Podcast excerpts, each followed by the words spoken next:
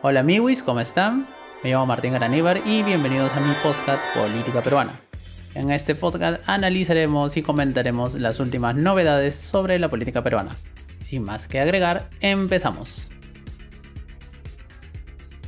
En el episodio de hoy vamos a hablar sobre cómo el régimen para alegría de unos y tristeza de muchos otros ha llegado a los tres meses, ¿no?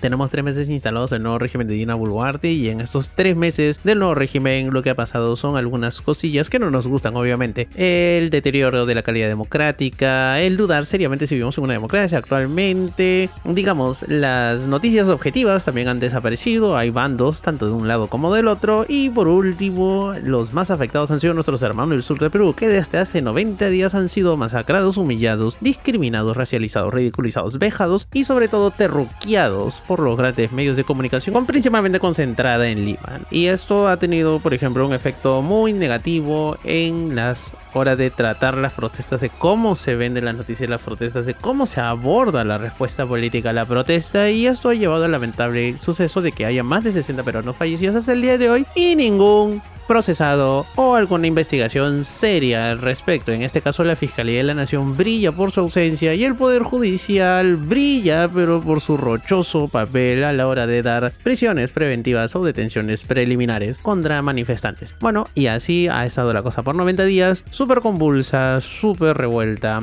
y sobre todo sin una solución a la vista de parte de ningún actor político, porque nadie ha propuesto ninguna solución real o viable y la cosa no pinta nada bien. Así que sin más que agregar, empezamos.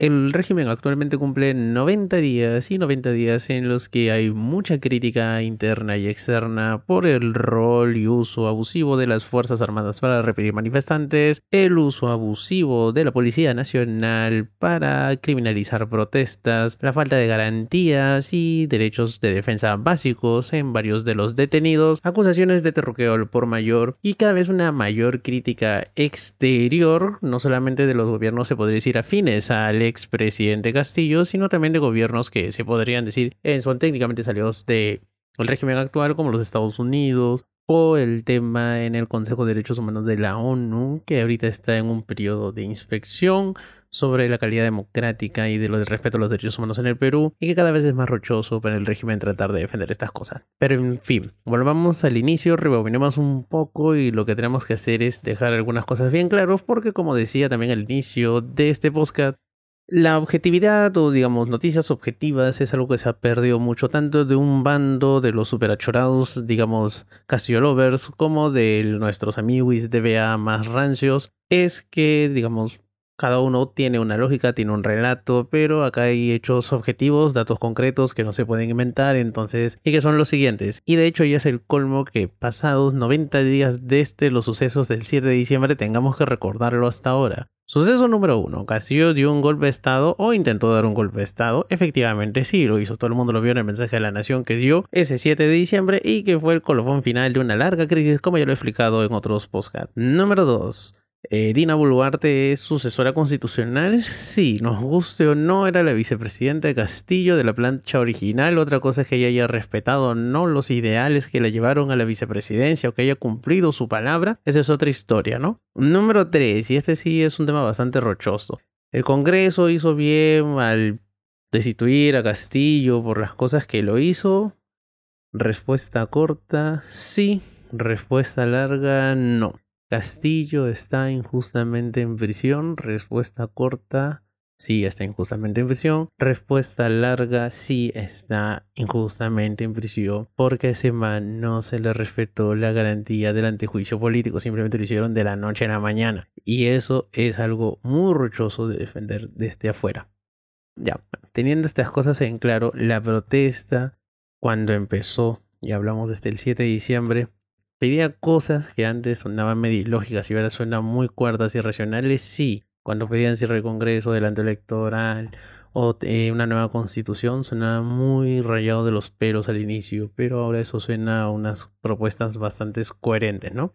Tanto así que inclusive los Estados Unidos de América, que en teoría son como que los aliados más fuertes de que tiene actualmente el régimen, están pidiendo también adelanto electoral. Entonces esas cosas son para tenerlas en cuenta. Un pequeño resumen y resumen de lo que ha sido el inicio, digamos, de este nuevo capítulo de crisis política permanente que tenemos desde hace un montón de tiempo, pero que ha sido el más prolongado y el que más muertos ha provocado en nuestra convulsa historia de crisis políticas permanentes que hemos tenido últimamente.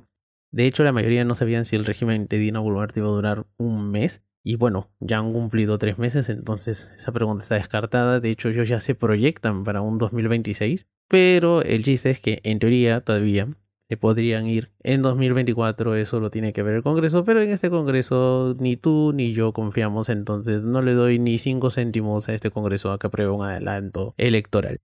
Otro tema muy importante en, el tema de los 90 días era, como decía, el tema de la discriminación de una parte de la ciudadanía versus otra parte de la ciudadanía. Esto se ha visto en las clásicas divisiones que han existido, digamos, entre Lima, la capital, versus provincias, sobre todo las del sur, ¿no? Entonces, cuando estábamos mencionando el tema de cómo se ha discriminado, racializado, terruqueado, ridiculizado, humillado, vejado y masacrado a las poblaciones del sur, no estamos para nada exagerando en esos términos.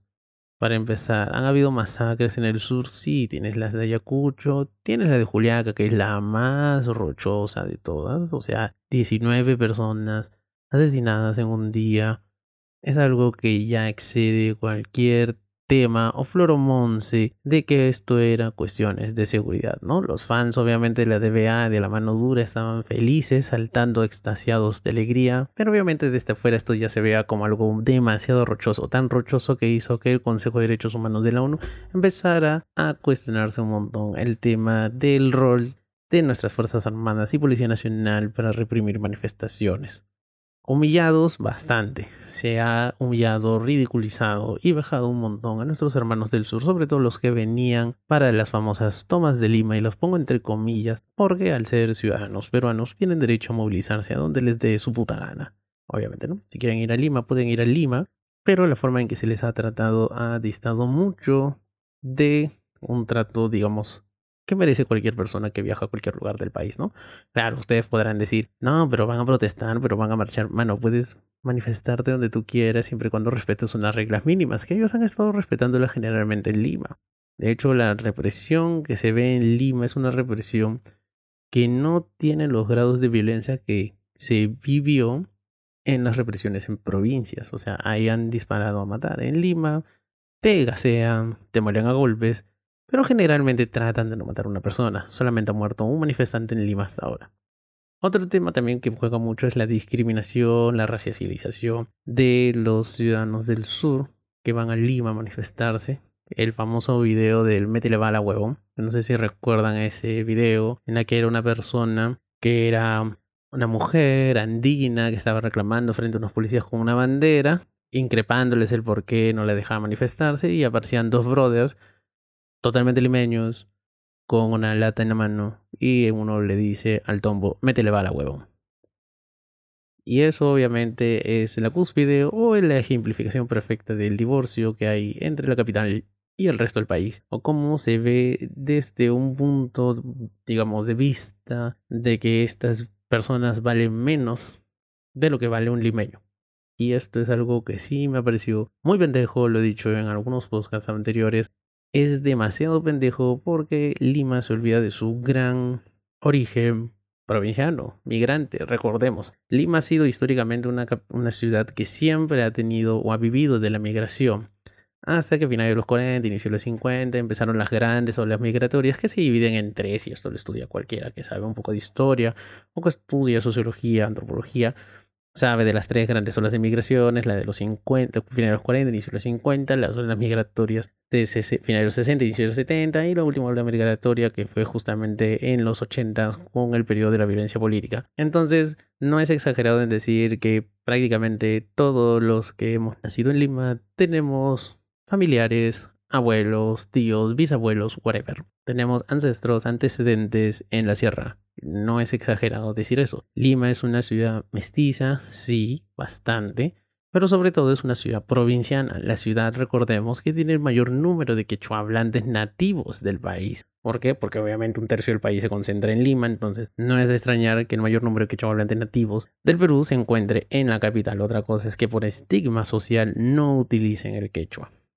Pero esto se ha visto justamente ahora, este tema de estigma, este tema de racialización, de discriminación, de racismo muy marcado. Entonces esto es algo que obviamente nos debe de llamar la atención y nos debería avergonzar a todo el mundo porque así no se trata a la ciudadanía. No se puede tratar a una persona como si fuera de, digamos, de una segunda tercera categoría. Y un limeño sería alguien de primera categoría, pues no, no, mano. Eso está mal, eso es una vergüenza, shame of you para que a ver si lo entiendes así si te lo digo en inglés, pero obviamente eso está por culo. Otra cosa negativa que ha tenido el régimen y que mucha gente ni siquiera se está dando cuenta e inclusive le aplaude es el deterioro de la calidad democrática. O sea, y aquí estamos hablando mucho del el discurso que se está dando en medios oficiales, inclusive en el mismo Parlamento o a nivel de Poder Judicial, Fiscalía y declaraciones del Ejecutivo, ¿no? Cuando se menciona de que, digamos, son turbas armadas que quisieron tomar el poder por la fuerza, ¿no? La verdad, para tratar de justificar el nivel abusivo de represión que ha habido, cuando se sigue cuestionando hasta el día de hoy la legitimidad de ciertos representantes que son de izquierdas. Eso también es pendejo, obviamente. El tema también de que se ha seguido persiguiendo y criminalizando a dirigentes, más que nada ligados a la izquierda. O sea, te puede gustar la izquierda o no, eso ya es un tema tuyo. Pero no puedes, digamos, prohibir a la gente que piense de una u otra manera. Tampoco puedes perseguirnos ni criminalizarlos. Y tampoco puedes caer en argumentos tan falaces y tarados como que decir que si pides una asamblea constituyente, eres parte de la organización terrorista Sendero Luminoso. No, mano. Los que pedimos asamblea constituyente no somos terroristas aunque a veces en la mente de algunos DBA sí lo parecen, pero no. Pedir un cierre de Congreso, pedir un adelanto electoral, pedir una nueva constitución no es ser terrorista o tener afinidad por Abimael Guzmán, es simplemente exigir una solución política a un problema político y no una solución legalista a un problema político, que es lo que se trata de hacer ahora. Otro punto importante también, como lo mencionaba, era el tema del uso y abuso de la Fiscalía y el Poder Judicial, porque una característica clásica que tiene cualquier dictadura o cualquier régimen autoritario, porque digamos esto no es una dictadura old school, pero es un régimen bastante autoritario actualmente el que vivimos en el país, es el tema de no cuestionar a las autoridades per se. ¿Esto qué quiere decir? Que si la fiscalía te acusa de algo es porque debes haber hecho algo y no cuestionar a la fiscalía. La fiscalía obviamente va a tratar de hacer su chamba. En un mundo ideal, la fiscalía te quiere ver preso, o por lo menos tiene indicios de que tú has hecho algo malo, y te anda persiguiendo, o por lo menos te abren investigaciones. Pero no te pueden abrir investigaciones por el hecho de pedir soluciones políticas, a temas políticos y a crisis políticas. Porque eso es perseguir o judicializar, se reprime el pensamiento disidente. Y eso no es algo que se pueda permitir. Entonces, ahí juegan en complot tanto la fiscalía como el poder judicial, que francamente dan vergüenza. Y otra cosa también muy pendeja es lo que se ha vuelto ahora una mala práctica habitual. Arrestar a personas, impedir el acceso a sus abogados, y no impedirlo ni siquiera por un rato, sino inclusive hasta por 12, 24 horas, que es algo ya muy pendejo actuaciones sin fiscales, actuaciones de incaudación, sin fiscales, sin presencia de abogados defensores, sin presencia de traductores, teniendo en cuenta que muchas de estas personas que vienen a protestar son quechohablantes o son pobladores aymaras, entonces tienen dificultades para comunicarse en español o simplemente son monolingües, significa que solamente hablan su lengua materna.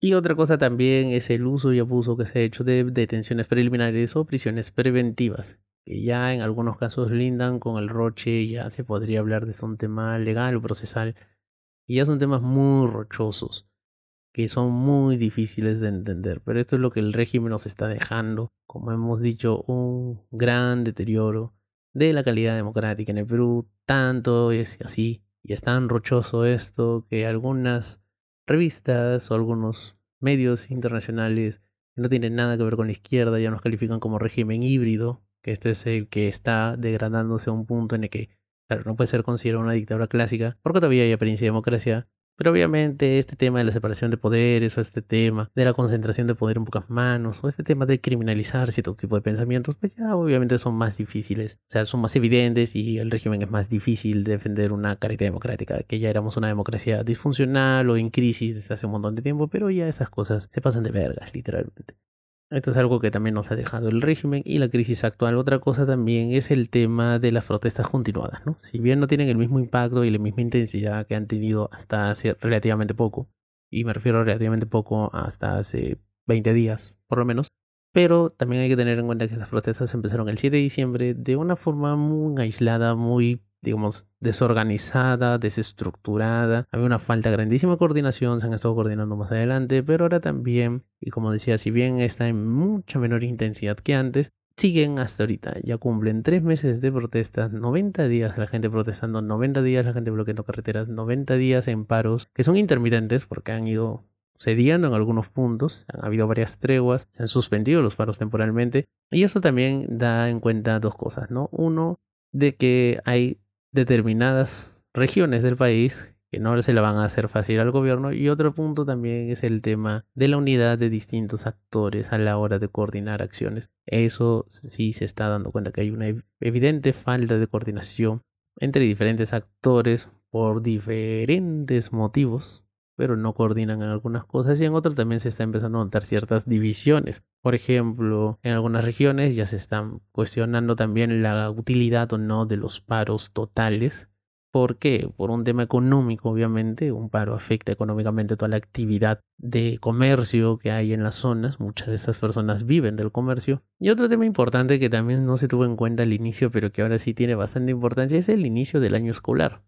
Obviamente las protestas en enero, febrero no afectaban en ninguna medida a la educación porque en este lado del mundo, bueno, entre diciembre a marzo es verano, entonces están los chicos de vacaciones, pero ahora que están volviendo a empezar las clases, pues la gente se anda cuestionando la pertinencia no de seguir con estos, digamos, con estos bloques de lucha, con estas acciones de lucha más contundentes como son los paros totales, porque obviamente ahí ya se ven afectados menores de edad, se ven afectados en un desarrollo escolar que viene con muchos temas. Desde la época de la pandemia, es que ya inclusive algunos en el sector de educación ya se reconocen que han habido años perdidos y obviamente retrasaron más esta nivelación que necesitan cierto grupo de chicos para ponerse al día en temas académicos, pues obviamente juega una mala pasada y los padres se lo piensan dos veces antes de, de seguir con estas acciones de lucha, ¿no? Hay cierta división en algunos grupos, y sí es verdad, en otras regiones no tanto. Por ejemplo, en Puno sí la gente está, digamos, un poco más a chori, pero también es porque es un tema más,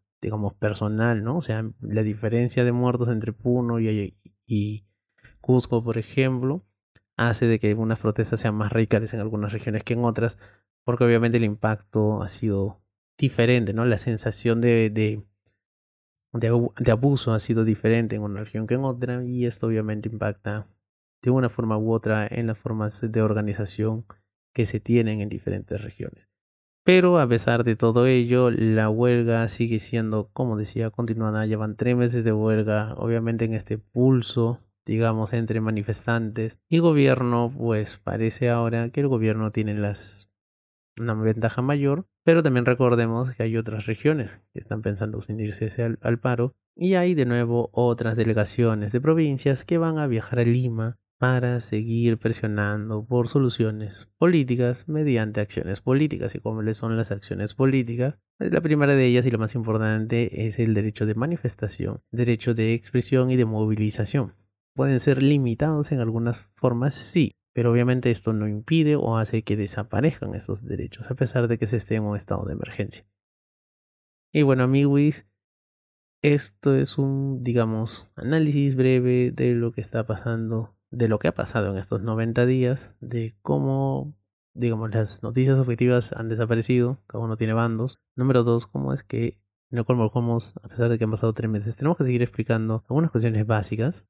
Y número tres, es el tema de cómo nuestra calidad democrática, y esto es lo que más me ha llamado la atención, nuestra calidad democrática en general, el nivel de representación, el nivel de participación política, el nivel de tolerancia a otras ideas, ¿no? Se supone que una democracia es la convivencia de un pluralismo. Político, ¿no? Debe haber una pluralidad de ideas, todas las opciones deberían estar representadas y se deberían escuchar y respetar diferentes opiniones políticas. Claro, obviamente no te puede gustar a ti ciertos discursos, pero no por eso los vas a prohibir. Pero lo que pasa actualmente es que se prohíbe y eso es algo muy peligroso. Ya lo está demostrando de forma muy rochosa la policía. Los medios de comunicación son otro cantar, pero también están demasiado concentrados los medios de comunicación en el Perú. La policía ya hasta decide qué tipo de discurso es aceptable y cuál no, lo cual es bastante peligroso. Y lo último también es la estigmatización y prácticamente cacería de brujas que se hace contra determinadas posiciones políticas o determinados actores políticos o determinadas corrientes de opinión políticas.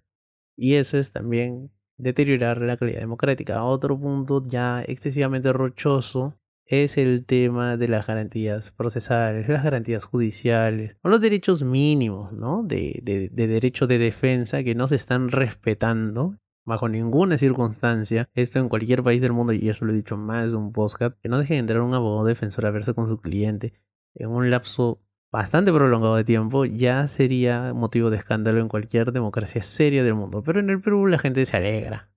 Digamos, la cúspide de la desconexión que hay entre Lima, que vive una realidad, y el sur del país, que vive otra realidad. ¿no? Y esto también se ve reflejado bastante en las encuestas. Todas las encuestas, y esto es todas sin excepción, las últimas sobre todo publicadas por Ipsos y el Instituto de Estudios Perón, a pesar de que Ipsos trató de hacer la pendejada de que ya no simplemente pregunta aprueba o desaprueba, ahora pregunta, ¿usted está a favor, muy a favor, muy en contra, muy en contra, parcialmente en contra? O sea, igual, a pesar de toda esa metodología que trataron de hacer para tratar de asolapar el gobierno de Dina, pues la gran mayoría sigue estando en contra. Y lo más curioso, y es algo que me llamó mucho la atención, es que a pesar de todo el discurso oficial que ha habido, y me refiero al discurso oficial no solamente el que ha emitido a través de la televisión del Estado, sino de los grandes medios de comunicación, digamos, lo que el establishment limeño ha tratado de vender a todo el país, es que la culpa de todo este caos que se vive actualmente de los muertos, etcétera, etcétera, pues han sido gente Castillo, gente ligada a la izquierda, gente ligada a organizaciones terroristas, gente ligada a economías ilegales. Eso en Lima es un discurso que cala bastante fuerte, pero en provincia no, y eso se demuestra cuando Ipsos hace las preguntas de quién cree que son los principales responsables de las crisis políticas y de los muertos. Y entre el gobierno y los partidos de derecha del Congreso, pues más de la mitad de la población cree que son ellos. Lo más curioso de todo, y esto es algo que sí me llamó bastante poderosamente la atención y, o sea, lo digo para reírme, para no llorar, que la mayoría de la gente cree que el Congreso es el que le dio un golpe de Estado a Castillo. Bueno, fue Castillo el que trató de hacer un golpe de Estado, otra cosa es que no le funcionó. Pero más de la mitad del país cree que el Congreso le, dio un golpe de Estado a Castillo. No sé que el Congreso hizo un golpe de Estado contra Castillo. Y eso obviamente no es 100% real, y por eso no digo, no digo que es totalmente falso, pero no es 100% real porque obviamente el Congreso no es que le dio un golpe de Estado lo destituyó por las puras huevas a Castillo a la old school, ¿no? O más parecido a algo que pasó en Honduras.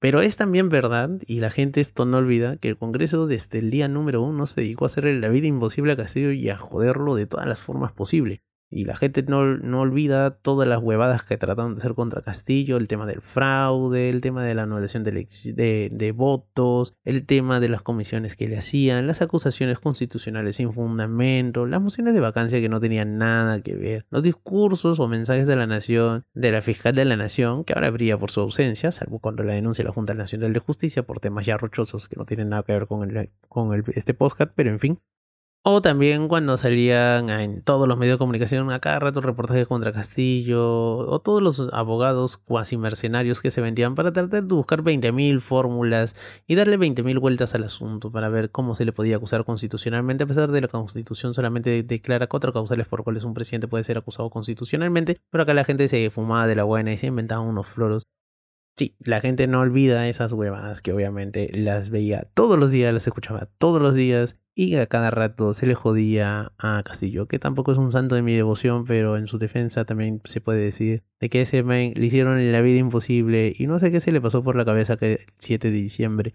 Pero que la tenía clara, la tenía clara. Que quiso hacerlo, lo quiso hacer. Me refiero a que quiso hacer un golpe de Estado. Sí, efectivamente, amiguis. No nos dejemos de tonterías. O sea, el man trató de hacer un golpe de Estado. Otra cosa es que no le funcionó que es un colofón perfecto de su improvisación en todo, ¿no? Su gobierno fue bastante improvisado y hasta el golpe de Estado fue improvisado. Y bueno, ahí están los resultados, ¿no? El man está preso, hubiera seguido siendo presidente, El Congreso en esa época no tenía los votos para vacarlo. Pero bueno, en fin. Nadie sabe qué pensó el man en ese momento, pero en fin, así lo hizo, ¿no? Y estas son cosas que nos deja estos 90 días del régimen de Dina Boluarte. Si se dan cuenta, no le llamo gobierno casi nunca, siempre me refiero a él como un régimen porque considero que es un totalmente un régimen autoritario, que no nos va a llevar a nada bueno, que de hecho ha deteriorado bastante nuestra ya maltrecha calidad democrática. Y mucha gente, digamos, le ha ganado más el sentimiento. Y eso sí me da mucha pena porque conozco mucha gente, muchos amigos también están, o sea, me he dado cuenta cómo es que se trata de justificar a veces lo injustificable, ¿no? Por ejemplo, masacres que han tratado de justificar, violaciones a debidos procesos que se han tratado de justificar, ¿no? En nombre de, ¿no? Digamos, de la paz, de la seguridad, del desarrollo. De hecho, eso fue un error de cálculo, ¿no? O sea, la oposición pensó de que ya habían solucionado todos los males del país destituyendo a Castillo, ¿no? Que obviamente Castillo les regaló en bandeja de plata esa, esa destitución, sí, es verdad, ¿no? Pero, o sea, esta gente, nadie olvida esas fotos, ¿no? Del 7 de diciembre cuando vacaron a Castillo, de la gente tomándose fotos como si hubieran ganado el mundial, ¿no? Como si hubieran hecho algo realmente importante para el país.